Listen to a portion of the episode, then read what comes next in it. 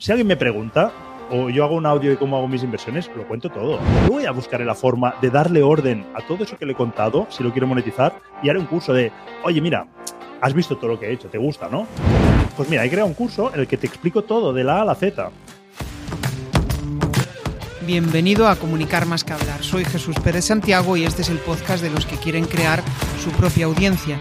A través de mi lista en jesusperezsantiago.com barra secretos, de forma periódica comparto contigo análisis de los mejores podcasters y también sus secretos para alcanzar a millones de oyentes. Una de las cosas más chulas que podemos hacer eh, a nivel de marca o a nivel de mm, actividad profesional es pues crear nuestra propia marca en internet.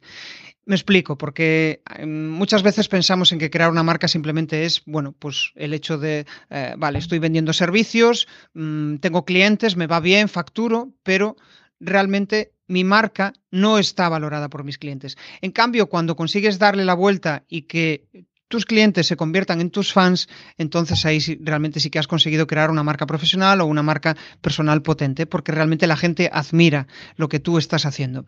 Y precisamente el invitado de hoy es una de las cosas que ha conseguido. Ha conseguido montar su propio proyecto en el cual pues eh, habla sobre temas de inversión, sobre temas de inversión inmobiliaria, como él solo ha montado, como él ha empezado a invertir eh, comprando eh, pues pisos y, y, el hecho de saber hacerlo y hacerlo en escala, pues que le dé la tranquilidad y la paz mental de poder tener ingresos predecibles y, vivir de ello, ¿no? Y además de eso, pues ha sabido también monetizar su conocimiento. Es decir, aparte de conseguir hacer todo eso en el mundo inmobiliario, también lo que ha hecho es montar una comunidad en torno a eso y poder monetizar y compartir los conocimientos, porque una de las cosas que más nos gusta al ser humano es compartir lo que sabemos, sentirnos útiles, sentirnos valorados y cuando eh, realmente ves que tu conocimiento aporta a otros, pues es algo súper chulo, ¿no? súper enriquecedor. ¿no? no solo la pasta es eh, lo, más importante cuando, eh, cuando estás desarrollando un proyecto. Y pues nada, le doy la bienvenida. Muy buenas, Germán. ¿Qué tal? Nada, un placer, con muchas ganas de charlar contigo. La verdad que recurrentemente eh, asisto a muchas entrevistas, pero creo que es la primera entrevista en la que no hablo específicamente de inversiones inmobiliarias. Seguro que hablaremos de ello, pero bueno, que hablamos más de la parte de negocios, así que estoy encantado porque es una parte que me apasiona también, que me ha ido enganchando con el tiempo gracias a montar mis proyectos que luego iremos comentando, ¿no? Pero toda esa parte también me ha parecido súper interesante y ahora pues también compagino mi afición por las inversiones inmobiliarias con cómo pues, monetizar, cómo crecer, cómo crear esa comunidad. Así que encantado de poder compartir un poco a mi experiencia. Justo, de hecho, mientras preparaba las entrevistas, eh, echaba en falta esa parte más personal tuya, ¿no? Siempre hablabas de temas de inversión, de temas de, de cómo vivir de rentas, que al final es tu proyecto, ¿no? Vivir de rentas, pero um, esa parte de, oye, el comunicador, la persona que hay detrás de todo este proyecto, pues es una parte que me, que me interesa y de eso al final va mi podcast, ¿no? Eh, inspiración para otras personas para que eh, puedan saber cómo pues, los grandes podcasters se lo, se lo montan y, y cómo con, han conseguido pues, pasar de una idea vaga de lo que querían comunicar al mundo, de repente convertirlo en algo serio, en algo profesional y, poder vivir de ello. ¿no? Y antes de empezar a andar en todo ese proyecto, pues quiero conocerte más a nivel personal. Y aquí te diría que me, que me dieras las dos claves, las dos cuestiones más importantes que crees que han provocado que tú estés haciendo lo que estás haciendo ahora y que seas la persona que eres. Bueno, yo te diría sobre todo pasión, ¿no? El hecho que lo que hago me apasiona, ha permitido que haga cosas que de otro modo serían imposibles hacer. Me refiero a hacer ciertos equilibrios, conseguir ciertos objetivos, perseguir algo al precio que coste, ¿no? Es, es, es, es algo que sin pasión, sin algo que te salga de dentro es difícil uh, conseguirlo. Yo creo que más que dos claves, yo te diría esa, pero esa multiplicado por todo lo que quieras, en todos los proyectos que hago, ¿eh? tanto como inversiones como mis proyectos, uh, el hecho de que me apasione hacer algo hace que mm, no haya barreras. O sea, al final me he convertido en un solucionador de problemas en todos los aspectos. Como inversor, porque al final somos solucionadores de problemas, ahí es donde sacamos nosotros el rendimiento, pero en los proyectos igual, ¿eh? yo tengo ideas y digo, ostras, vamos a llevar eso a cabo.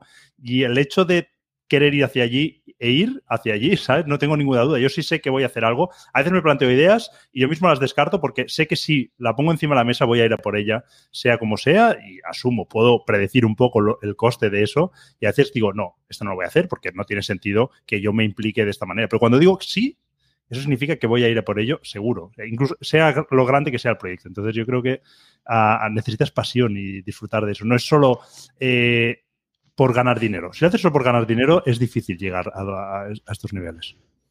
Sí, yo, creo que es de las cosas más chulas, ¿no? El hecho de hacer un boceto en tu cabeza y de repente hacerlo realidad. Puede ser que al principio, cuando empiezas un proyecto y dependiendo de tu nivel económico, pues vayas a por el dinero, pero cuando ya tienes lo suficiente ganado, pues mmm, a partir de ahí empiezan otras cosas más importantes, ¿no? Como lo que tú dices, la pasión y demás. Eh, en, en este caso, ¿qué crees que, o sea, qué fue lo que te ha movido a ti? Porque la pasión es algo importante, pero el hecho de lanzar un podcast, el hecho de lanzar todo ese ecosistema que has montado alrededor de vivir de rentas, ¿cuál es el mayor acicate? ¿Qué es lo que te hace levantarte por la mañana y decir, hostia, esto, esto que estoy haciendo me mola, me, merece la pena? Bueno, yo soy una persona que un día, no sé cuál fue, pero un día me di cuenta que si otros podían hacer cosas, yo también. Al principio, pues muchas veces vemos gente, ¿no? Que hace cosas y dices, wow, ¿cómo ha hecho eso, no? Y te quedas ahí, ¿no? Pero un día me di cuenta de que yo era capaz de hacer prácticamente todo. Obviamente yo no podría ser Messi por mucho que entrenase, pero a partir de ejemplos lógicos, ¿no? Pues a lo mejor si una persona necesita 10 horas, a lo mejor yo necesito 15, pero yo puedo hacer prácticamente lo que hace todo el mundo.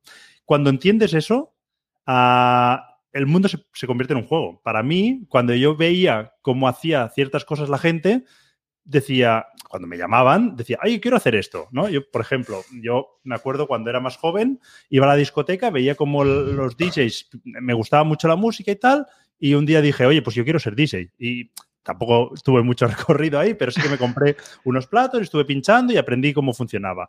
Porque yo iba a la discoteca y me gustaba cómo pues lo hacía esa gente, ¿no? Sencillamente porque, oye, si ellos lo hacen, yo puedo hacerlo. Me llamaba curiosidad y aprendí a hacerlo. Y así te podría contar muchos ejemplos a lo largo de mi vida. ¿Cómo llegó al podcast? Yo escuchaba un podcast en inglés que se llama Bigger Pockets, que es pura inspiración en lo que yo me he inspirado tanto en el podcast como los proyectos que he ido desarrollando luego y es un podcast en el que hacen entrevistas a otros inversores y me parecía súper útil. O sea, yo lo escuchaba y decía, guau, súper útil, pero en inglés. ¿Qué, ¿Qué, ocurre? Que mi nivel de inglés, no sé cómo podría categorizar, pero yo lo entendía lo que hablaba esa gente, pero en el momento que me cogían con algún acento un poco así extremo de algún americano y además lo decía muy rápido, cuando se emocionaban a hablar, eh, ostras, me quedaba como, ¿qué ha dicho ahora? Sé que era, ha dicho algo interesante, pero no sé qué, ¿no? Y lo volví a poner, lo volví a poner y algunas veces era frustrante porque no llegabas a entender lo que había dicho. Y eso me hizo darme cuenta de que había una carencia en español. Digo, oye, voy a hacer eso en español. Y Uh, al final se juntaron varias cosas. ¿eh? Estaba escuchando, ¿cómo se llama? Este Luis Ramos, creo que es, que es Luis uno Ramos. de los grandes podcasters, ¿no?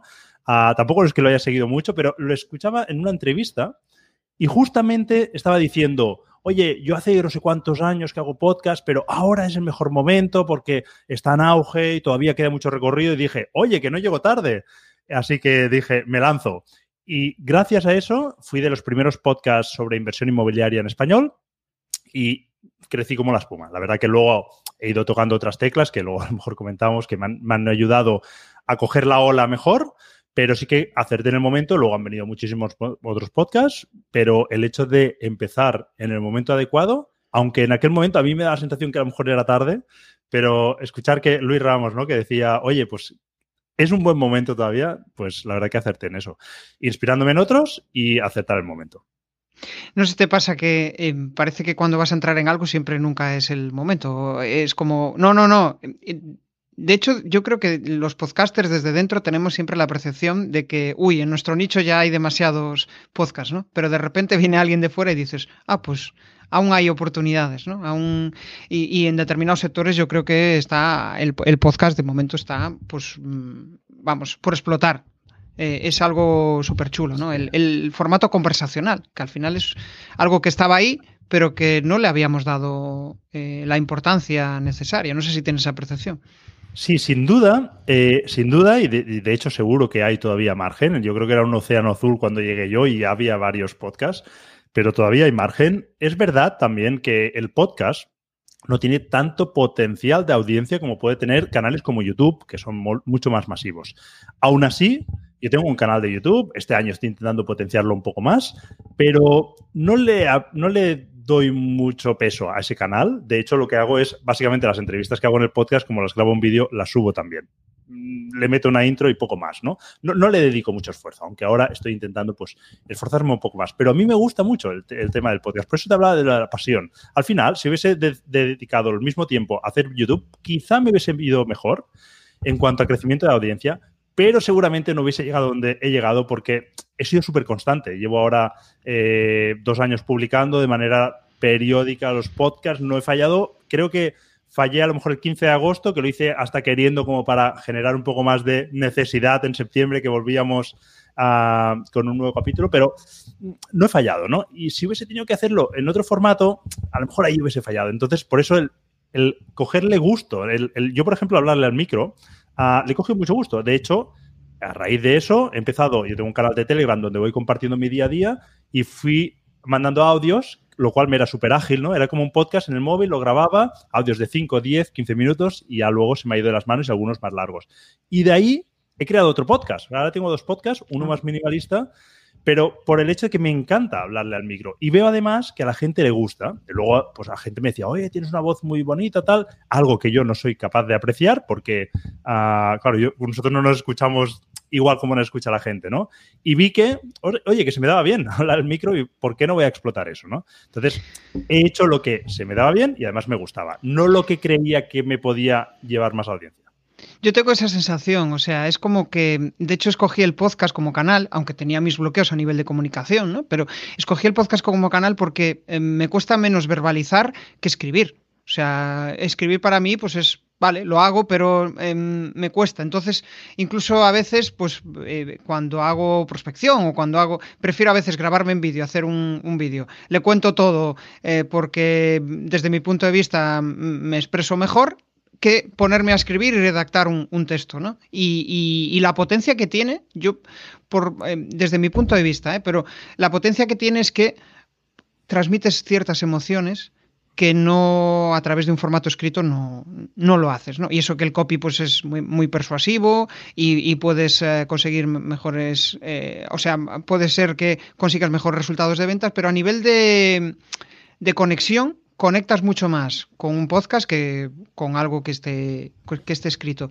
Oye, antes dijiste eh, algo así como que eh, el hecho de empezar a publicar el podcast, pues te ayudó, el hecho de ser el primero te ayudó, pero activaste determinadas eh, teclas o hiciste algo ahí que, que provocó esa aceleración. Cuéntanos, cuéntanos sobre eso. Sí, yo el podcast lo empecé vagamente, dije, no sabía dónde me iba, a llevar, pero dije, oye, voy a explorar esta posibilidad. Igual como te he puesto el ejemplo de, DJ, ¿no? Pues, oye, escuchaba podcast y dije, yo seré capaz, lo típico, buscas en, en blogs y tal, te compras el micro y empiezas a grabar algún capítulo. No empecé con entrevistas, aunque luego se ha convertido en un blog de entrevistas. Hice algún capítulo en el que yo explicaba cómo invertir, alguna cosa así, pero luego ya me lancé con, entrevistas y al poco de lanzar mi podcast me entrevistaron en algún otro eh, programa que tenía ya bastante más audiencia de mi nicho. Y fue como una ola en la que tú estás preparado ya con la tabla y todo, y viene la ola y fue como... Y entonces ahí ya empecé a crearme una pequeña audiencia. Y a partir de ahí, lógicamente, luego me lo empecé a trabajar yo. ¿Cómo me lo empecé a trabajar?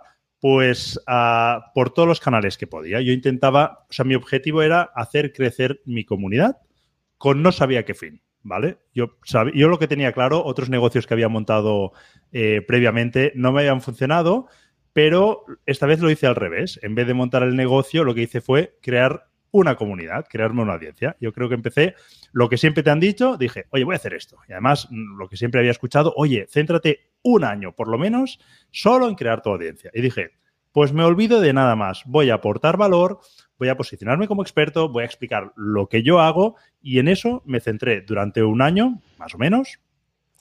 Eh, y en paralelo, pues iba haciendo todas las teclas que a mí se me ocurrían para hacer crecer mi, uh, mi mail, ¿no? Mi lista de distribución de mails.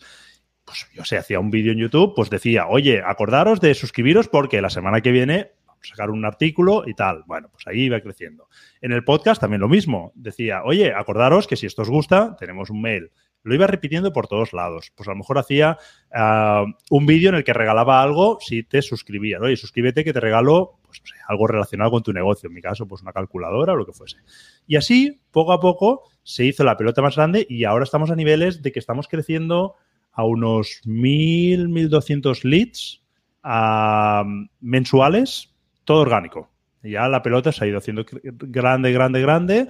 Cada capítulo, pues entiendo que lo comparte la gente, y bueno, y la gente, pues a lo mejor empiezan del primer capítulo y me escribe, cada día recibo varios mails, y gente, pues que empiezan ahora, me conocen, y en nada se, escuchan los 50, los 50 podcasts. Al final, ha sido como picar con una, un objetivo a largo plazo, sin tener unas ganas de monetizar rápido, ¿no? Para nada. Yo era como, voy a dedicarle tiempo, olvidándome de monetizar, y luego ya veremos, ¿no? Y fue como muy natural todo. Así que fue eso, un año picando todas las piedras posibles, pero con ese objetivo. Es como que cuando te olvidas de la pasta y te centras en un proyecto que te llene, mm, puede ser que el, el proyecto no funcione, pero en caso de que funcione y, y a partir de ahí empiezas a generar un negocio, em, las cosas fluyen, porque tienes lo que decía, lo que decías antes, ¿no? Tienes una comunidad de fans, no, no tienes una em, un, un cliente potencial que no está cualificado. Hablas de 1.200 leads a la semana. Eh, ahí te refieres a, perdón, al, día. Mes, al mes, Al al mes. mes. Y, eh, o sea, esos llegan a través de la CTA, o sea, te- tienes una CTA en el podcast y esos se suscriben a tu lista o no. no- Sí, eh, o por el ¿no? podcast, o porque a lo mejor han buscado en internet y han encontrado algún artículo mío que les lleva a mi blog y allí se suscriben, o por YouTube, o por cualquier otro canal que tenga en el que los mando a mi blog para que se suscriban. O sea, tú realmente el podcast es un canal de comunicación y donde llevas a toda la gente para empezar tu embudo de ventas, digamos de alguna manera, es a través de email marketing, que es la, Correcto. la- la Sí, sí. estrategia Yo principal. he he ido a lo básico, a lo que sabía que funcionaba. Digo, no tengo una gran capacidad de inversión. Oye, voy a hacerlo de manera orgánica. Además, me parece como más natural. La gente llega a mi lista. Yo les voy explicando cada mes, pues que sí he publicado un podcast. Además, trabajo los capítulos. eh, de manera también en texto, les explico, les hago un mail, hoy por ejemplo ha salido eh, un mail en el que explicaba que hoy he publicado un podcast, les hago un resumen del podcast, dos o tres frases destacadas que ha dicho el entrevistado, algunos contenidos un poco elaborados y les mando también pues, a mi blog, donde hay un artículo un poco más extenso sobre ese, sobre ese capítulo. Todo eso se va posicionando en SEO también y toda la pelota poco a poco, siempre pensando en ese largo plazo, la pelota Ajá. cada vez se va haciendo más grande. O sea que en, en tus emails no vendes realmente. ¿Cómo surge la venta? En mis O- mails sí. no suelo vender, pero, por ejemplo, dos veces, o sea, yo ahora mismo como monetizo, previamente llegué a intercambiar mi tiempo por dinero en mentorías. Gente me pide muchas veces que les ayude, ¿no? Que haga unas sesiones. Previamente eh, hacía un bloqueo de una hora y les asesoraba, les ayudaba eso dejó de tener sentido porque había tal demanda, ya no era un- una cuestión de precio, podía seguir subiendo el precio, ¿no? Al final un tema de oferta y demanda, pero para mí no tenía sentido porque yo tampoco lo estaba disfrutando porque no llegaba. Y entonces pensé, ¿de qué forma puedo ayudar yo más a la gente? Y siguiendo un poco el paralelismo con Bigger Pocket, ese podcast que te he comentado antes, ellos tienen un modelo de negocio en paralelo también en el podcast, que es como una comunidad donde pues tienen una serie de herramientas, tienen formación y tienen la comunidad donde están todos en contacto para ayudarse unos a otros. Y pensé, oye, pues vamos en esa dirección, ¿no? Y creé un club de inversores en el que les damos formación, les damos herramientas y están todos en contacto para ayudarse unos a otros.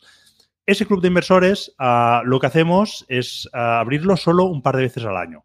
Entonces, esas dos veces al año, durante una semana, abrimos puertas y mediante mails, pues ahí sí que vendemos. Pero solo esas dos veces al año. Entonces, la gente que entra ahora, pues y nosotros cerramos en febrero, pues ahora se tienen que esperar seguramente hasta septiembre que volvamos a abrir. Es una de las cosas que veo en, mucha de la gente que, pasa por aquí, ¿no? Es como que al principio empieza eh, dando eh, pues esa formación o intercambiando tiempo por dinero, pero de repente cuando ya tienes una cierta audiencia, tiene mucho más sentido el hecho de eh, generar esa comunidad y después venderle o bien infoproductos o eh, algún tipo de membresía, ¿no? Ese tipo de cuestiones. Si no tienes audiencia, mm, no tiene mucho sentido. Ahí lo mejor es, pues eso, intercambiar a través de mentorías o a través de formaciones individuales de, de, de, de, al- de precio más alto, ¿no? Para realmente no estar en el fango constante. Totalmente. La clave aquí es la comunidad. Yo podría haber empezado con comunidad, invirtiendo en publicidad, que también podría haber funcionado, y ya está.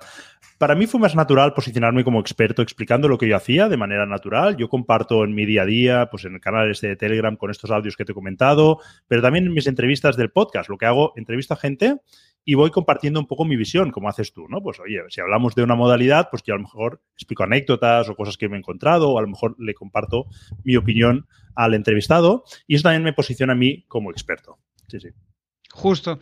Y, a veces pensamos, o sea, em, yo a veces me olvido, ¿no? Hace, pues, no sé, hace cinco o seis años, cuando empezaba en todo esto, empezaba a escuchar podcast y eh, el grado de admiración que tienes por determinadas personas es increíble porque dices, hostia, ¿cómo este tío ha conseguido esto? Empiezas a investigar, dices, y de repente, pasados los años, me veo con un podcast, me veo eh, entrevistando a gente, charlando con gente, y una de las cosas de, este modelo mastermind, podamos decirlo, eh, donde al final eh, pues aprendes un montón, a mí, no sé si te pasa, pero el, hecho de poder charlar con personas eh, eh, las cuales les va bien, eh, están generando proyectos chulos, es súper inspirador. No sé si, si a ti te pasa también, ¿no? Esa sensación de, y de, hecho, una máxima que tengo en mi vida es que si algo no me gusta, miro cómo eliminarlo o delegarlo, ¿vale? Yo el año pasado dejé de trabajar por cuenta ajena y pues conseguí ser dueño de mi tiempo y ahora yo puedo decir qué hago. Obviamente hay cosas que hago que no me terminan de gustar, pues entonces analizo si realmente las puedo delegar o las, me las cargo directamente, porque tengo la capacidad de poder decidir eso. Y con el podcast es así. Yo entrevisto a gente que a mí me apetece entrevistar. Me escriben constantemente personas, normalmente o empresas, que me piden que les entreviste. Y directamente, en el 95% de los casos, es un no.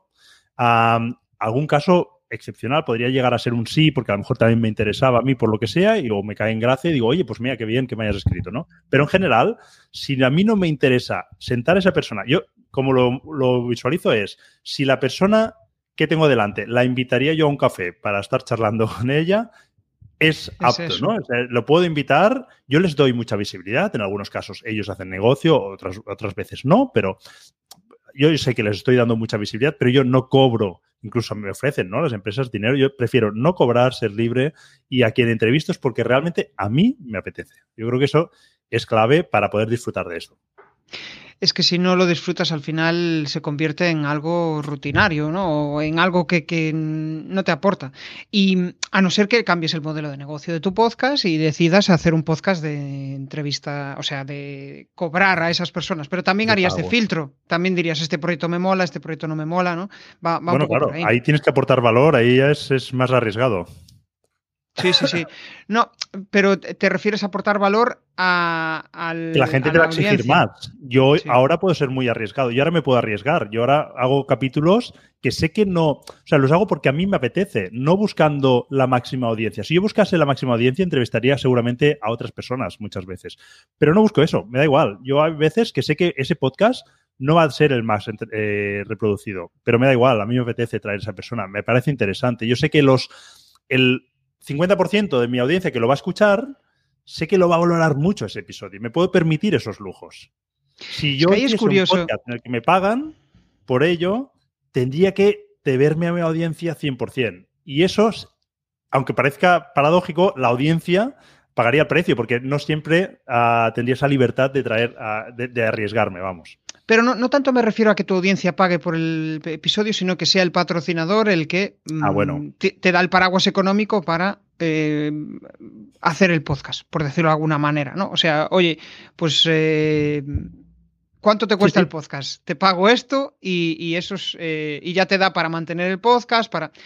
Pero yo ahí quizá lo, lo, que veo de incómodo es el hecho de que ya no eres libre, ¿no? Claro. Ya no tienes esa libertad.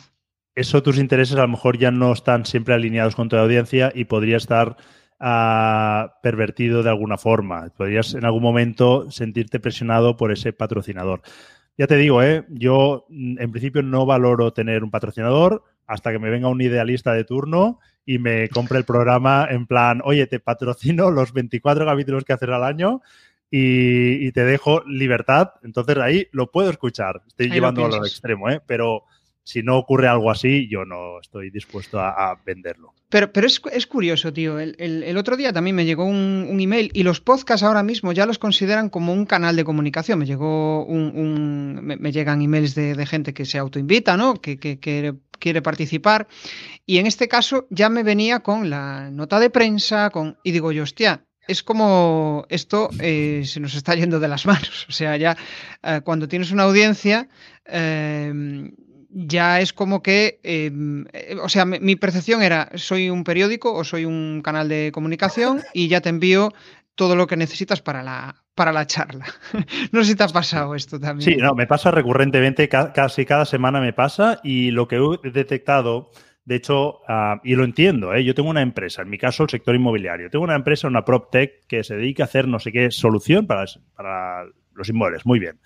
¿Cómo llego yo a hacer publicidad? Puedo pagar publicidad en Facebook o donde quiera, en Google, o, lógico, yo también lo pensaría como ellos, oye, voy a ver si de manera orgánica, entre comillas, ¿no? Puedo patrocinar a algún influencer o alguna persona que tenga una comunidad, ¿no? Y llego de esta forma directamente a esas personas de una manera más económica, ¿no? ¿Y qué hacen estas empresas? Ellos, en algunos casos sí que te escriben, pero en algunos casos contratan, hay empresas de comunicación que se dedican a disparan a todos a los del sector, ¿no? Buscando pues acuerdos, entrevistas, buscando lo que puedan.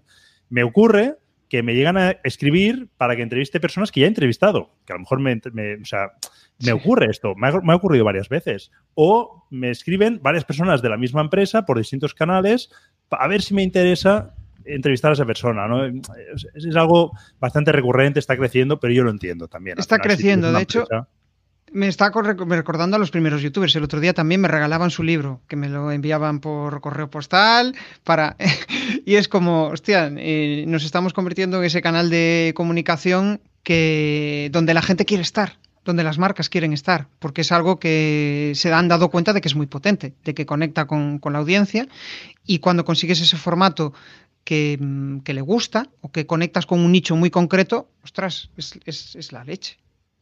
Sí, yo creo que aquí también la responsabilidad nuestra de elegir bien y ser transparentes, ¿no? Y yo creo que eso te lo va a premiar tu audiencia. En la medida en la que no aceptes a cualquiera que te patrocine em, sin hacer un filtro, eh, y si lo aceptas, pues que sea alguien en el que tú confías, en el que te gusta, ¿no? Y pues yo creo que eso la audiencia también, también lo tendrá en cuenta. ¿Le das muchas vueltas a ese tema? A aceptar patrocinio. En algún momento he valorado, yo cuando estaba pensando de qué manera monetizar, sí que lo valoraba. De hecho, en un capítulo tengo una colaboración, en uno lo hice, luego vi que no me aportaba demasiado, lo probé. Yo todas las decisiones que se pueden deshacer me gusta, o sea, me gusta jugármela. Lo probé y dije, mira, se ha acabado, no, voy a patrocinar a nadie, a menos como te he dicho, lo, el caso de Idealista, que es un caso extremo, ¿no? Alguna cosa así, pues, oye, mira, lo escuchamos no, le doy vueltas, pero sí que me gusta pensar dónde está mi negocio. Por ejemplo, yo tengo un club de inversores donde la gente paga una cuota muy pequeñita por acceder a muchísimo contenido y ese es mi modelo de negocio. Dentro del club tenemos un subclub donde tenemos ventajas y descuentos con muchas marcas que están allí ofreciendo pues, sus descuentos, su servicio, pero con un precio beneficioso para los socios, ¿no?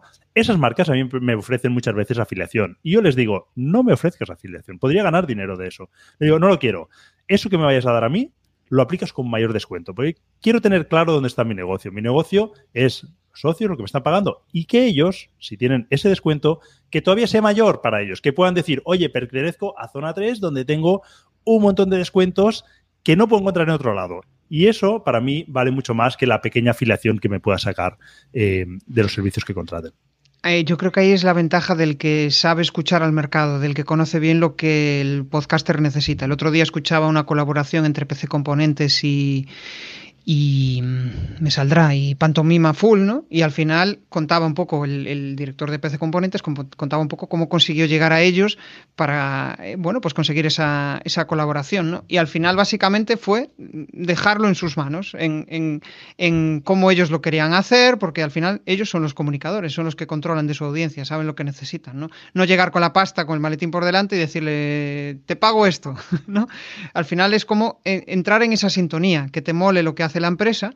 Yo, por ejemplo, hay, hay mails que me llegan donde eh, pues eh, profesionales, ¿no? Que, que conecto mucho con lo que hacen y digo yo, hostia, pues me mola su proyecto. ¿Por qué no voy a darle visibilidad a mi podcast? Porque al final es una oportunidad de, de, poder conocerle, poder ver lo que, lo que ha hecho y eso es para mí es súper gratificante, ¿no? El, poder ver que dentro de unos años vuelves a charlar con él y dices, joder, fíjate, estuve en tu podcast, tío, y mira ahora, ¿no? Es, es, algo, es algo chulo. Una de las cosas que vi en, entrevistas donde charlaste, ¿no? Hablabas sobre, em, sobre todo el conseguir ese flujo, ese sistema de ingresos que te permite, pues, estar en torno, creo que ya lo has superado, en torno a los 100k al, al año, ¿no? ¿Cómo has conseguido montar ese, ese sistema? ¿Qué es lo que, si tuvieras que decir esos tres pasos imprescindibles que te han hecho conseguir esa libertad financiera, cuáles serían? Sí, mira, yo la libertad financiera como tal, para mí es una libertad en la que te entran unos ingresos de manera recurrente, de manera pasiva o casi pasiva, ¿vale? Porque para que sea 100% pasiva es difícil, se podría llegar a conseguir, pero es muy difícil, pero que sea casi pasiva, ¿no? ¿Cómo he conseguido eso? Yo tengo varias fuentes de ingreso, ah, una parte de ellas que no es la principal, pero sí que es la más segura y recurrente, ah, sería de los alquileres, ¿vale? Alquileres de viviendas que yo he ido comprando en parte mediante hipotecas. Y al final es un juego de números que nos podría llevar horas, pero básicamente se centra en comprar bien de precio, inmuebles que son altamente rentables, comprarlos en buena medida jugando con hipotecas baratas que nos permitan generar un cash flow. El cash flow es la diferencia entre el dinero de lo que ingresamos y de lo que gastamos, el dinero que queda en nuestro bolsillo después de pagar todo. Y ese cash flow es el que nos permite a nosotros pues llevar nuestro nivel de vida. Lógicamente en una vivienda, pues a lo mejor conseguirás un cash flow de 250, 300, 400 euros, pero si esto vas añadiendo viviendas, pues llega un momento en el que dices, oye, con estos ingresos yo puedo vivir. Básicamente esto resumido muy rápido y seguro que esto genera muchas preguntas, pero bueno, el, el, juego sería este, un juego de números de ingresos, gastos, cash flow, deuda barata y eh, para que te hagas una idea, si tú te endeudas a los tipos, hoy en día, pues a lo mejor los tipos fijos han subido, ¿no? 3, 4%. Hace unos años, pues el 1 o 2% podías conseguir. Pero eso lo inviertes de manera que sacas un 10%, hay gente que saca un 12, hay gente que saca un 9, hay gente que saca un 8, bien invertido, saca rentabilidades muy altas. Consigues que realmente ese dinero que te han prestado le estés sacando una rentabilidad bestial, ¿no? En realidad tú pones solo una parte de esa inversión que hace que esa parte tuya se está llevando ese 8, 9, 10, 12% de rentabilidad de la inversión, pero ojo, no solo eso, te estás llevando toda la parte que no captura el banco porque ellos solo quieren su pequeña parte del pastel. Tú no falles, tú tienes que pagar y tienes que hacerlo bien. Pero eso te permite quedarte buena parte de su rentabilidad, con lo cual tu rentabilidad se duplica aún más. Em, con lo cual entiendo que, de lo que me has dicho, tu fuente principal de, ingresos son esas, esas rentas. ¿no? Si tuvieras que hacer eh, y diferenciar en, la parte de proyecto digital qué es lo que te aporta respecto a lo otro, ¿qué, porcentaje sería de cada uno de ellos? Eh, te, añado otra fuente de ingresos de los inmuebles, ¿vale? Esa fuente es como la más estable, la que me da a mí la libertad, que yo podría prácticamente quedarme aquí charlando contigo toda la semana y seguiría ingresando porque esos alquileres siguen ingresando, ¿vale? Es verdad que en algún momento tienes que intervenir, pero pocas veces si lo has hecho bien, ¿vale? Pero además, yo, pues gracias a haber adquirido muchos contactos, conocimientos y demás, pues ahora tengo además otra empresa que se dedica a coger viviendas que están fuera de mercado porque están destrozadas, porque están vandalizadas, están ocupadas, lo que sea. Las reformo, las pongo, las hago nuevas y las vuelvo al mercado, ¿vale? Entonces eso se llama en americano flipping houses, en, español comprar, reformar, vender, o hay muchas formas de decirlo, pero básicamente sería ese el juego. Eso es mucho más rentable que lo otro que te he dicho, pero es un negocio. Así como lo otro era una inversión, invertir en pisos para alquilar es una inversión, esto que te acabo de decir es un negocio y requiere de mi actividad constante, de estar implicado, de hacer seguimiento a las reformas, de constantemente buscar viviendas que estén en ese estado, negociarlas, buscar compradores. Ahí hay una actividad mucho más activa, pero realmente, y respondiendo a tu pregunta, los ingresos que vienen de ahí ah, son muy superiores a los ingresos de alquiler, ¿vale? Entonces, estos dos serían como mis dos principales fuentes de inmobiliario y luego tengo la tercera fuente que serían de mis proyectos uh, más online o más de, de pues, club de inversores, otros infoproductos. ¿Cómo está distribuido? Pues tendría que calcularlo, pero si sumo los dos de, ingresos de alquiler más flipping house, es variable el flipping house porque depende de las, de las, de las operaciones que haga, pero si nos centramos, por ejemplo, en el año 2022, podríamos decir que el 70% de mis ingresos han venido del inmobiliario, un 30% más o menos, lo he calculado rápido, pero por ahí debe ir de negocios online. Bueno, está. Yo, entiendo que la pata de negocios online quieres que crezca, ¿no? Eso es. Eh, o, sí, te da igual. De hecho, de hecho, la parte de negocios online ah, es, totalmente escalable, esa es la gran ventaja. Te he dicho 2022, pero en este 2023 seguramente vamos a doblar facturación. También es verdad que en 2022 Empezamos el proyecto en febrero o marzo, con lo cual no hemos cogido todo el año. Es un proyecto de suscripción en el que cada mes pues suma, ¿no? Si al restas dos, tres meses, pues eso. Y además la pelota se va haciendo grande, cada vez tenemos más miembros, cada vez que abrimos puertas, pues entra nueva gente.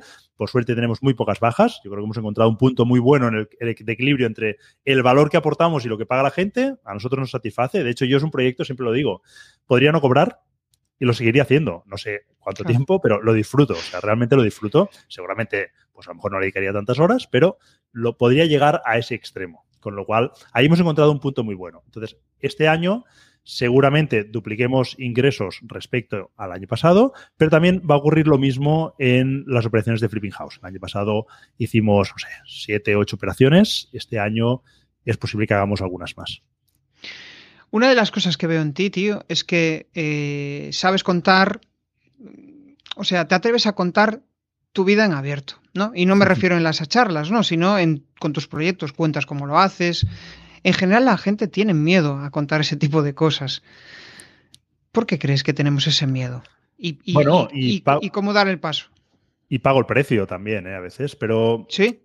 Sí, pago el precio y gente, genera envidias. yo creo que el, problema principal el problema son envidias de que te vaya bien y luego no te dirán tengo envidia, te criticarán y dirás, pero ¿por qué me estás criticando, tío? Si no te gusta, pues vete a ver otro contenido, ¿no?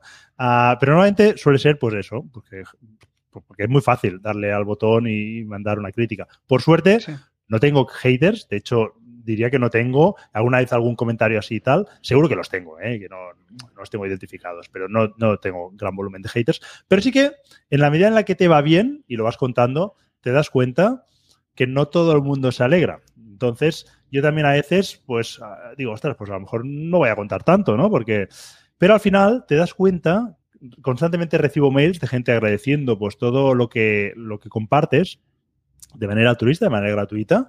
Ah, no hablo de la parte que monetizo, y que ah, te, te, llegan a decir, oye, me has cambiado la vida. O sea, yo esa frase ya no, me la escriben cada semana, sí que recibo mails cada semana de agradecimiento, pero esa frase, la primera vez que la leí, ostras, me quedé y, le doy, le da vueltas a mi cabeza, ¿no? La he leído luego más veces, ¿no? Pero que ya le hayas cambiado la vida a alguien me parece espectacular. Ayer, y esto sí que es un caso real de alguien que me escribió ayer, esto es de dentro del club, una persona me decía, oye, es de los que han entrado ahora, en febrero me dice, me hace una consulta y en una de las frases de agradecimiento me dice, he aprendido más en estas semanas que llevo dentro que en cinco años de carrera. O sea, dije, es bestial. O sea, sin desmerecer a la universidad, que yo no soy el, el típico que la critica y tal, creo que hace buena función, es verdad que sería mejorable y seguro que hay cosas a retocar ahí, pero me pareció bestial. Digo, estamos haciendo buen proyecto. Lo hablo con mi mujer muchas veces. Le digo, oye, estamos haciendo muy buena labor.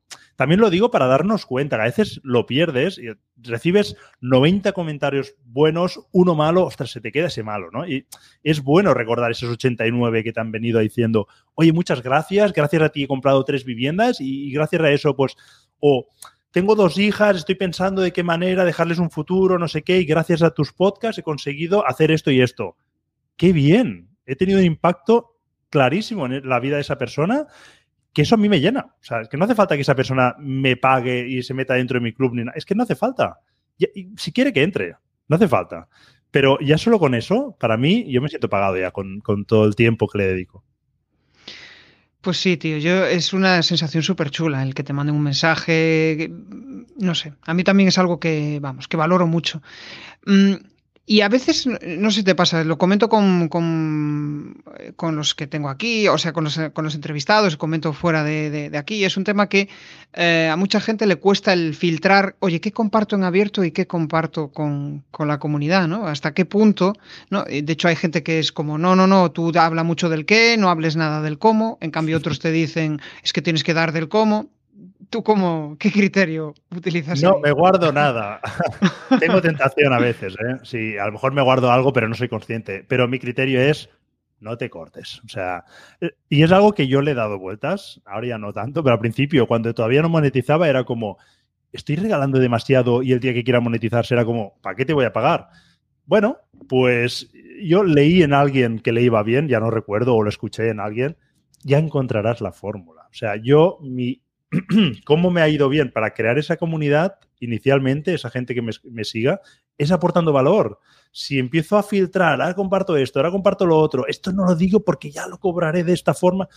Ostras, yo creo que no es la fórmula. Es verdad que yo no he cogido y me he puesto a hacer un curso de 20 horas gratuito en YouTube. No, no, no, mi mentalidad no ha pasado por hacer eso. Pues si lo voy a dedicar esas horas, bueno, si son de 20 horas, para prepararlo a lo mejor le tengo que dedicar 200, ¿no? Pero, oye, si voy a hacer eso, pues a lo mejor sí que lo monetizo. Pero si alguien me pregunta, o yo hago un audio de cómo hago mis inversiones, lo cuento todo. No, no me escondo de, oye, voy a hacer esto, tal. Luego voy a buscar la forma de darle orden a todo eso que le he contado, si lo quiero monetizar, y haré un curso de, oye, mira, has visto todo lo que he hecho, te gusta, ¿no?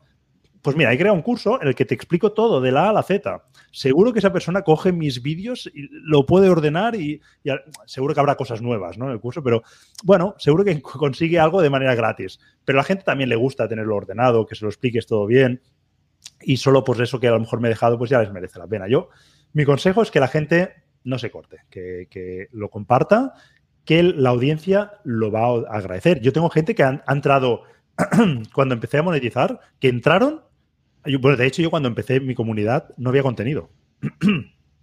Era una promesa de. O sea, la gente entró por agradecimiento en muchos casos y me lo escribían. Oye, es que llevo un año, he aprendido tanto de ti con todo este año de podcast que es que entro solo con agradecimiento. Y entraron. Y de esos la mayoría siguen dentro. ¿eh? Ya te digo, no tenemos casi bajas. Obviamente les dejé entrar al principio por un precio más bajo. En agradecimiento yo también, ¿no? Pero gracias a esa gente yo pude montar todo luego. Les dije, oye, vais a tener esto, esto y esto. Y entraron y tenían un vídeo. Pero entraron, tenían un vídeo que además me parece que es muy bueno. Es uno que preparé yo, pero me lo ocurré muchísimo para que fuese de una calidad muy buena, explicándoles cómo hacer una modalidad de inversión en concreto. Pero a partir de ahí ya dije, ahora ya a saco. Y cada semana fuimos creciendo. Y lo mismo del largo plazo que te explicaba antes. Ahora hemos conseguido tener un producto que es un chollo. O sea, la gente cuando se va, hacemos una encuesta anónima y me dicen que es porque les falta tiempo de, para consumirlo. Lo entiendo. Oye, si pagas algo, yo pago Netflix y no lo uso, oye, pues a lo mejor al tercer mes digo, pues ya me doy de baja, ¿no? Eso lo entiendo. Pero la gente está pagando por un contenido que tenemos acumulado ya, eso de largo plazo, pensar, igual que crear la audiencia, ¿no? No pienses en a dos días vista. Esto es una carrera de fondo. Y la gente ahora entra y tiene un contenido bestial. Lógicamente ahora entran pagando una cuota superior, pero para nosotros ya es rentable y, se encuentran un contenido acumulado que es, vamos, podríamos venderlo por tres o cuatro veces de lo que pagan y lo seguiría valiendo. Hablas de, eso, de no tener en cuenta el largo plazo, y yo creo que es de los mayores bloqueos, porque queremos todo para allá, queremos todo para, ¿no? Y, el hecho de montar un podcast yo creo que es eh, del, de los formatos más lentos que existe, pero como todo en la vida, ¿no? las buenas parejas cuando vienen, cuando la mimas, cuando le dedicas tiempo, eh, o los buenos amigos, ¿no? De ahí vienen las, las, las, cosas chulas, ¿no? Si tu vida es un TikTok de 50 segundos, pues ¿cómo son las relaciones ahí? Pues livianas, ¿no? Por eso yo creo que este formato es de los que más cuesta, pero cuando empiezas a compartir ese conocimiento, ¿no? no eh, cuando ya lo tienes interiorizado, parece como que ya es fácil, pero hay personas que igual para lo que tú igual resuelves en un minuto, pues igual están un año y no consiguen resolverlo. Porque eh, no sé si te da la sensación, siempre estamos hablando de lo mismo. en un podcast, eh, cuando creamos contenido, siempre hablamos de tres, cuatro cuestiones que queremos resolver a nuestra audiencia y estamos hablando constantemente de eso, de diferentes formas. Y a veces digo, joder, siempre estoy hablando de lo mismo. Pero es que eh, hay personas que las ves, quedas con ellas dentro de dos años y, y te dicen, hostia, siguen el punto de partida. ¿Sabes? Mm. Es, esa sensación. Y ahí es donde está quizá el poder nuestro, de poder ayudarles, eh, si les gusta lo que hacemos, de poder ayudarles y, que, y que avancen. Sí, tomar acción. ¿eh? Nosotros en las inversiones inmobiliarias cuesta más todavía tomar acción, porque un proyecto online al final es dedicarle tiempo, sí que es verdad cómo monto esto, cómo monto lo otro, cómo monto esta web, cómo creo esa audiencia, pero al final tienes muchas herramientas muy sencillas negocio inmobiliario y me encuentro yo, y yo le doy vueltas a cómo ayudar a la gente a tomar esa acción y, es difícil porque tú les explicas lo que tienen que hacer, pero luego tienen que salir ellos a la calle a conocer a inmobiliarias, a negociar, y es difícil porque me doy cuenta que es la principal barrera de la gente. Es que es un marrón, yo me, me, planteo ahora, pero es como, no sé, yo por ejemplo soy muy de métodos, ¿no? Vale, ¿cómo es tu método? Vale, y ahora voy a tratar de interiorizarlo para ver si eso lo puedo aplicar en mí. Y de repente empiezan los bloqueos. ¿Y, y ahora qué hago? ¿Y ahora qué hago? ¿Y ahora qué hago? ¿no? Y, y, y en tu caso, aumentorizándolos, poniendo tu 50%, la otra parte es, es clave. ¿no? Entonces, ver resultados. ¿Hay algo que a ti te funcione bien para conseguir mejores resultados con, con gente a la que mentorices? Bueno, al final es casi llevarlos de la mano y de hecho dentro de Zona 3, buscando esa solución de cómo lo arreglamos, creé un programa de retos que ya no era formación, al final necesariamente tuve que introducir algo de formación para que entendiesen algunas cosas que tenían que hacer, pero era 100% práctico, era como, oye, cada semana un reto, cada semana un reto, cada semana un reto. Y eso les ayudó a tomar acción, porque al principio los retos eran fáciles. Oye, haz tus números, calcula uh, rentabilidades, mira hasta qué capacidad de endeudamiento tienes. Y esa, yo me di cuenta que eso todo lo hacía todo el mundo. Pero cuando ya les dije, venga, esta semana vamos a hablar con banqueros, tres banqueros esta semana. Mucha gente lo hizo, pero mucha gente ahí ya se notó un pico, bajó. Eh, se notó una caída. Entonces, bueno, esa es la fórmula que yo conseguí desarrollar, un programa de retos, seguramente pues de aquí unos meses lo volveremos a implementar, pero sí que nos chocó eso, ¿no? Del, ostras, en el momento que has tenido que hacer alguna acción que te implica levantarte de la silla y salir a la calle a hablar con gente, ahí, ¡pum!, hemos caído. Uh, con lo cual, al final, oye, habrá gente que pues será más capaz, gente menos, pero sí que es, es, un reto que tenemos que superar. Yo creo que es una de las cosas claves del emprendimiento, ¿no? El cuando te atreves, es que el emprendimiento, yo creo que el 80% del trabajo es generar una relación, eh, o sea, generar contactos, tener una base de contactos que te permitan validar una idea, tener una audiencia, tener gente que te pueda colaborar, eh, con la que puedas colaborar, te, eh, que surjan clientes, que surjan proveedores. Al final es ese, crear ese, ese ecosistema. Y el hecho de empezar eh, a tocar puertas genera mucho miedo. Es como, al final est estás te estás vendiendo a ti mismo, ¿no? Y la venta pues genera mucha, mucho miedo, la incertidumbre del no, de, de, de ese tipo de, de cosas. Totalmente. Um, ¿Hacia dónde hablas de retos? ¿Hacia dónde te gustaría llevar tu negocio? Bueno, yo ahora tengo, eh, en el caso de Zona 3, tengo Zona 3 2.0, ahora estamos haciendo ya. Yo tengo ya hasta el 3.0, 4.0 en la cabeza. Uh, tengo varios proyectos que quiero ir desarrollando. Al final estamos creando como el Netflix de las inversiones inmobiliarias. Estamos creando allí uh, mucho contenido, lo que te explicaba antes, ¿no? Que el largo plazo hace que ahora nos esté pagando. Ahora tenemos una biblioteca allí de, de vídeos, formaciones, que es bestial, que es algo que no existe. Uh, y ahí tenemos bastante recorrido todavía, pero en mis proyectos me gustaría llevar a cabo otros proyectos. De hecho, constantemente tengo ideas.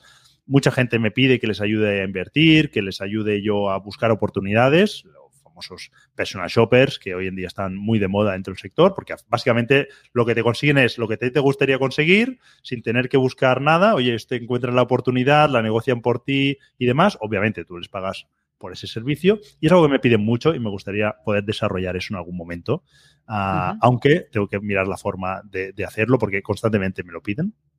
Y luego también me gustaría, ahora se va a publicar mi libro, por fin, un libro que escribí en 2021, que he tenido que ir revisando a lo largo del año pasado, pero que yo creo que es muy importante tener foco. No hemos hablado del foco, pero para mí sí que en algún momento lo he dicho, eh, tengo ideas, pero yo mismo las descarto porque sé lo que implica desarrollarlas y prefiero que no interfieran en lo que estoy haciendo. Yo creo que tener el foco es muy importante y es una clave del éxito. Porque si empiezo a querer hacer demasiadas cosas, me voy a hundir en la miseria y no las voy a hacer. Entonces, yo sé calcular muy bien qué implica llevar a cabo ciertas cosas. Por ejemplo, el año pasado desarrollé Zona 3, nuestro club de inversores. Ahora ya va en velocidad de crucero. Tengo las próximas metas a conseguir desarrolladas. Ya tengo equipo trabajando en ello. Y ahora voy haciendo seguimiento. Algunas cosas las hago yo. Pero eso ya va, ya lo he puesto en marcha. 2022, mis esfuerzos fueron esos. Pero no quise lanzar el libro el año pasado porque mi foco se hubiese perdido. Ahora este, desde el enero, de diciembre del año pasado, ya me puse con el tema del libro, ya lo tenemos maquetado, lo estamos terminando de trabajar y me gustaría sacar una formación en paralelo con ese libro. Eso me gustaría desarrollarlo también a lo largo de este año.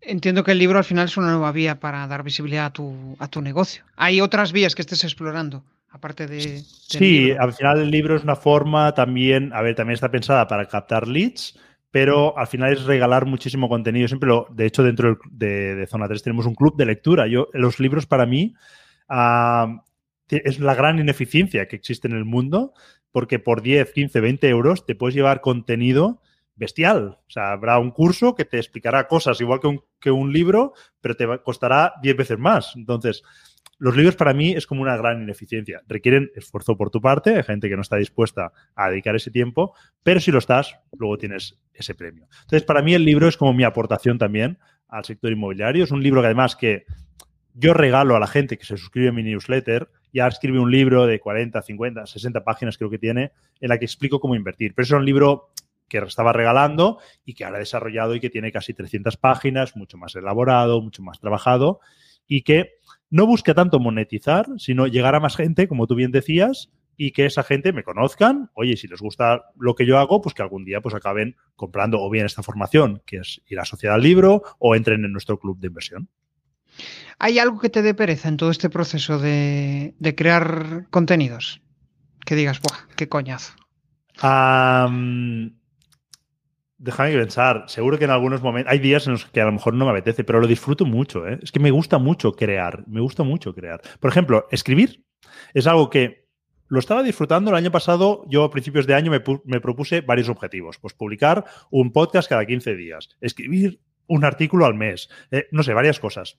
El artículo lo escribí tres meses. El cuarto mes dije, no me gusta lo que te explicaba antes. Si algo no me llena, no me está satisfaciendo, lo quito de mi vida. Entonces lo quité. De hecho, hice un vídeo en diciembre que me gustaría este año repetir, haciendo un repaso a éxitos, fracasos del año y lo explicaba transparentemente. Explicaba, oye, mira, esto era un reto que yo me propuse y cuando vi que no iba conmigo, me lo cargué. Entonces, lo de escribir me gusta, pero no quiero tener esa obligación. Así como el podcast no me supone un gran esfuerzo publicar un capítulo cada 15 días, escribir coger el compromiso no me termina de gustar. De hecho, la semana que viene publicamos un, otro post en mi blog, pero hacía muchos meses que no publicaba nada.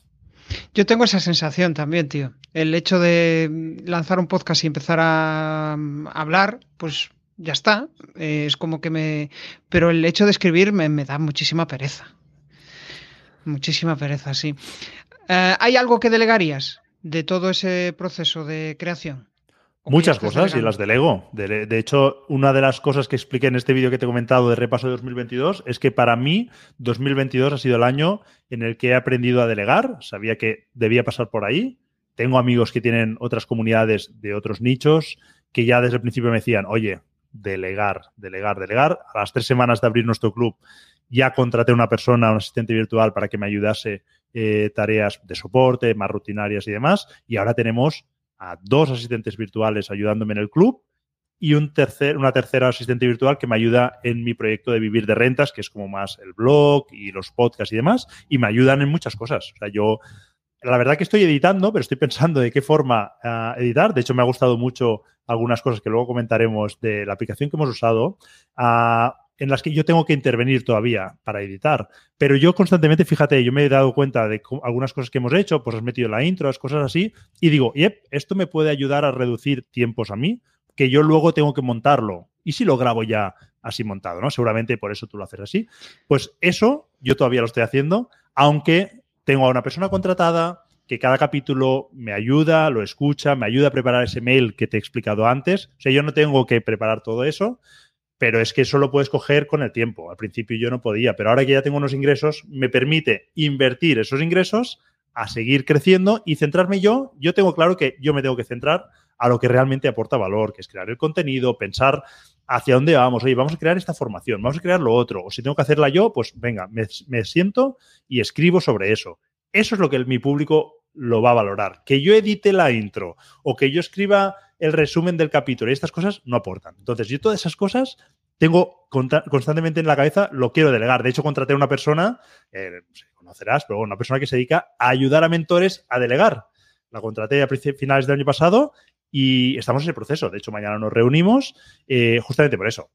Yo creo que es un proceso que yo, de manera natural, seguramente hubiese, eh, hubiese seguido, pero creo que a veces merece la pena invertir un dinero para acelerar esos tiempos, ¿no? Algo, que a lo mejor me hubiese llevado un año, mi vida lo está agradeciendo. Yo esta mañana he salido en bici. Es algo que No lo hago muchas veces, me gustaría hacerlo más. Hoy lo he hecho casualmente, pero hoy estamos entre semana y he cogido y me he salido un par de horas en bici. Eso lo puedo hacer gracias a delegar. Yo creo que, eh, o sea, yo tengo esa misma sensación, ¿no? Cuando estoy haciendo un proceso siempre estoy pensando en, oye, ¿cómo puedo reducir el tiempo de, de este proceso? Porque al principio yo lo tomo como un aprendizaje, ¿vale? Estoy aprendiendo cómo se edita, pero oye, ¿y si consigo un formato en el que me evite editarlo? ¿No? Es un nuevo reto para, para mí, ¿no? El, el, hecho de poder, pues lo, lo, que tú dices, ¿no? Oye, pues voy a pensar ya el formato de cómo lo hago y de paso aprovecho y lo emito en directo eh, y ya va directamente al podcast o al canal de, de, de YouTube, ¿no? Está, está guay, esa, ahí tenemos una, una visión complementaria. Eh, bueno, estamos llegando al final de la charla, vamos a entrar en la fase de las cuatro preguntas incómodas y aquí te pido bien que me respondas con una frase o con, eh, con una palabra. La primera vale. pregunta, el, tu mayor aprendizaje de vida? Wow, pues una frase. Cuando se murió mi padre con 26 años y me di cuenta que no quería seguir haciendo cosas que no me gustaran hasta el momento de poderme jubilar y entonces ser dueño en mi vida. Tenía que ser dueño antes y es, ha sido lo que ha gobernado todas las decisiones que he ido tomando. Qué bueno. La tarea más importante de tu día a día.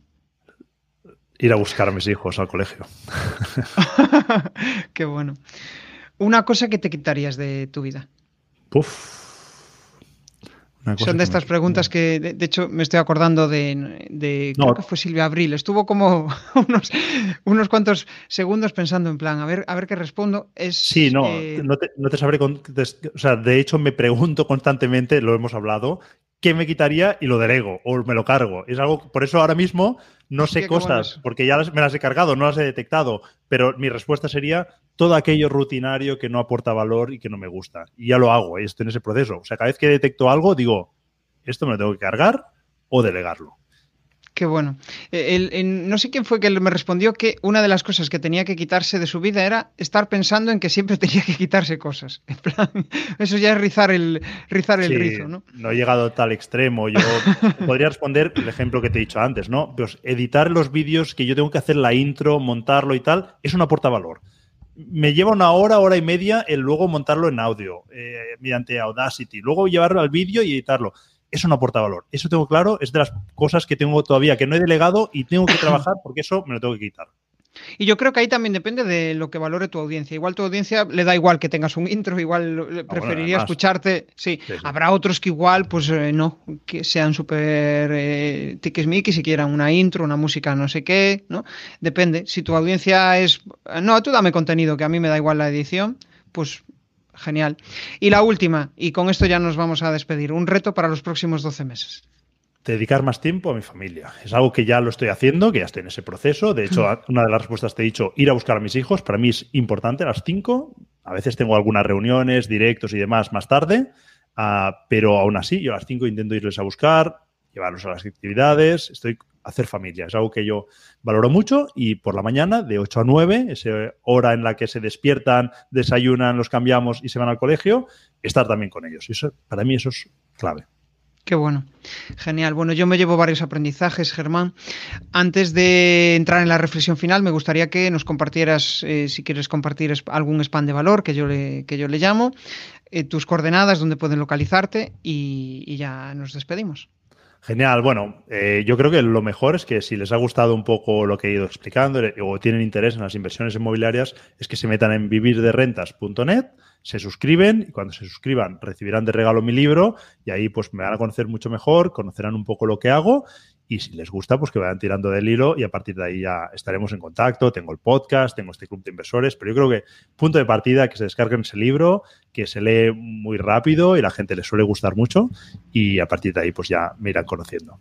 Qué bueno. Bueno, para mí ha sido un gustazo charlar contigo. De hecho, es que la conversación ha fluido genial. Yo creo que es la magia del podcast. También el que tenga enfrente de mí otro podcaster donde al final pues, le gusta charlar, le gusta reflexionar sobre la vida, reflexionar sobre sus proyectos, es algo súper chulo. Quizás si tengo que llevarme uno de los mayores aprendizajes es el, oye, una vez tengas un proyecto y funcione, y, funciona bien, aprende a delegar, aprende a disfrutar y a conocerte a ti mismo y saber qué es lo que más valoras de tu día a día. ¿no? Eh, y yo creo que ahí, vamos, cuando descubres lo que a ti te gusta, el camino que quieres llevar, entonces de repente dices, bueno, pues aunque deje de ganar esto o aunque tenga que invertir esta pasta en, este servicio que me quite eh, pues eh, ruido mental o que me quite cosas que me dan pereza, pues aunque sea un gasto, aparentemente eh, va a redundar en conseguir aquello que tú te propones, ¿no? que puede ser el hecho de tener más tiempo para ir a ver a tus hijos o tener más tiempo para desarrollar otros proyectos que te puedan llenar más y, al final pues crecer, que yo creo que es uno de los mayores retos que tenemos en esta vida, ¿no? crecer a nivel profesional, crecer a nivel personal y sentirnos mejor cada día con, nosotros mismos. Y con esto pues nada, Germán, agradecerte que hayas venido, me lo he pasado muy bien, nos vemos en el siguiente episodio. Chao, chao. Jesús. Hasta luego, muchas gracias. Si te ha molado este episodio del podcast, pues déjame un maravilloso like o un precioso comentario en tu plataforma habitual de podcasting. Si quieres dar más visibilidad a tu marca y llegar a nuevas audiencias a través de un podcast, te cuento cómo puedes crear tu propia estrategia de comunicación en jesusperesantiago.com.